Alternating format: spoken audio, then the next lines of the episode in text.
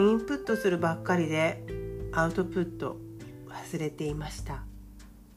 シャムロケアラインのオーナーさやこです。つい時間が空くとまたは何かをしながら動画やまたは音楽いろんなものをこう自分の中にどんどんどんどんインプットしちゃいません？だってほら今ね手軽に音楽も聴けるし映像や動画やっていろいろ見れますからどんどんどんどんいろんなものを自分の中に取り入れることできますよね。いや私ねもうそういう風にやってたんですよ。えー、食事を作りながらとか、まあ、仕事しながらとかもそうですけど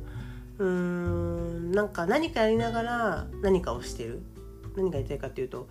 その作業とかこうしながらも結局音楽を聴く、まあ、ラジオを聴く音声配信聞く、えー、動画を見るとかいろんなことでとにかく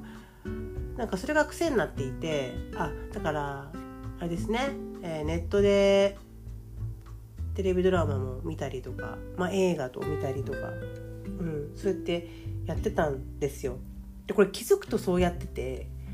1個例えばじゃあ動画が終わるとじゃあ次何見ようかなとかでこれは比較的自分はなんか結構自分の、まあ、ためになることっていうか興味があることだったりするからすごく刺激にはなってたりするんですけど自分の仕事でね関係するような影響を受けるようなものもありますからいいんだけど入れることばっかりでなんか自分の中でそれをじゃあどういうふうに出すかっていうか考えるかみたいなことをやってなかったからなんかそれってやっぱりこう気持ちがねいっぱいいっぱいになっちゃう要素の一つなんですよね。だからどういうことかというとやっぱりこう瞑想まではいかないんですけどやっぱ自分の中でちょっとねふとね自分はどう考えるかなとかどうしたいかなみたいなことをやっぱり考える時間とか感じる時間っていうのを取り入れなきゃいけないんだなと。まあ人としてそうらしいんですよやっぱり。うん、人としても情報入れるばっかりだとダメなんだって。やっぱりこれを出していくアウトプットするっていう作業が必要だと。自分の中で感じたことをどうやって日々の生活の中に落とし込むかとか。こういう情報を聞いたけど自分はこう考えるなとかね。だから私はこうやってやりたいなとか。そういうその入れたものをじゃあどう自分の中でどう出していくかみたいなところを入れてやっていかないと人はやっぱりそれもストレスになっちゃうわけですよ。ね。何にも考えないで見てるはずの動画だったりしてもね面白い動画とかあるけどそれでもやっぱり自分がの中にある感性みたいなものはやっぱり動いてるわけでそれがねこうどんどんどんどん入りすぎてもよくないっていうのは分かってはいたんだけどやってなくって そう分かってはいたんですけどやってやれてなかったんですけど意識しないとやっぱりそこはできないですよね。でそれをやっぱり出す日を出す時間っていうのかなを一日の中でどこかで入れるようにしています。あのじゃあどうやってやってるかっていうと私はねこれまず朝ですね朝朝起きてすぐにあの前までは音楽かけたりとかしてたんですけど音楽はいいんですよ別に音楽はいいんだけどどっちかっていうとかけるならもうちょっとこう BGM 的なものにしながらもでもねちょっとこう精神統一といいますかそんな感じで朝ね朝一はいきなりいろんなものを見ない？例えばほら朝って起きるとついやっぱスマホ触ってこう LINE が来てれば LINE 見たりとかツイッターとかつい見たりとかとかね。朝一のニュース見たりとかするとは思うんですけど最近ねまずは何もそういうデジタルなものに触れないようにしていて。でその代わり何をしてるかっていうと、えー、観葉植物にお水をあげたりとか様子を見たりとかしながらなんかそんなことをしてちょっと心をね朝一落ち着かせるようにしています。でこれをしばらくやってるんですけど正直すっごいおすすめ。めちゃくちゃおすすめです。朝一のうんなんか本当デジタルに触れないデジタルデトックスの時間っていうのは本当におすすめですね。でさらにそこで本当はね私レモン水飲んでたんですよ。だけどレモン水はすごくいいいいんですよ。いいんだけどちょっと一つデメリットがあってね。あのレモンってちょっと日焼けしやすいんですよ。ご存知の方も多いと思うんですけど。だから日中ね。でしかも飲んでからなんか2時間後が一番ピークを迎え8時間ぐらい持続するらしいんでよくグレープフルーツとかも言われてたりしません？あの日焼けしやすいからって。だから飲むなら本当はレモン水とかはあのそういう日焼け気にする方はね夜の方がいいそうです。夜のまあリラックスする時間っていうのがいいそうなんですけどまあ忙しいんだよね朝ね。なかなかそんなゆっくりする時間取れないかもしれないんですけど。でも朝一ね本当に数分でもうん。数十分でも取れたら気持ちがやっぱり変わりましたよ。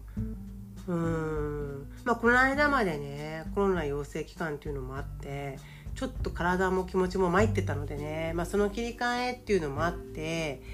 あのやるようにし始めたんですけどこの朝のねデジタルデトックスの時間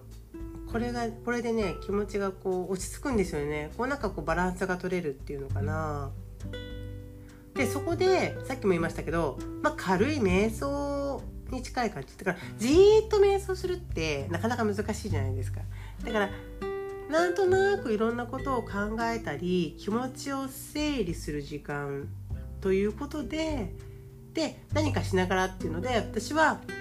えー、その家の中のね観葉植物とかに水をあげたりあ葉っぱ大丈夫かなとか あの水をねあげすぎかなとかね。そうもっとあ今日は日に当ててあげた方がいいかなみたいな感じで。そうそういう風に使っているんですけどいやいやいや昔はこういう時間を効率悪とか思ってましたよ。そんな ゆっくりする時間。ない忙しい忙しい早く準備して仕事しなきゃみたいにだったんですけどやっぱりこういう風にこう何かに、ね、追われない時間気持ちを落ち着かせることっていうのはすごく大事なので本当おすすめですね。朝のデジタルデトックスの時間ですね。そういやだから何もしないでねこうじーっとねこう座ってそれこそなんかこうなんていうのあぐらみたいな書いてなんかヨヨガ始める前の人みたいなねやであそこまでできればすごいですけどなかなか想像できなかったりするじゃないですか。でその落ち着いた時間っていう完全に落ち着いた時間っていうのを取るのがちょっとハードルが高かったので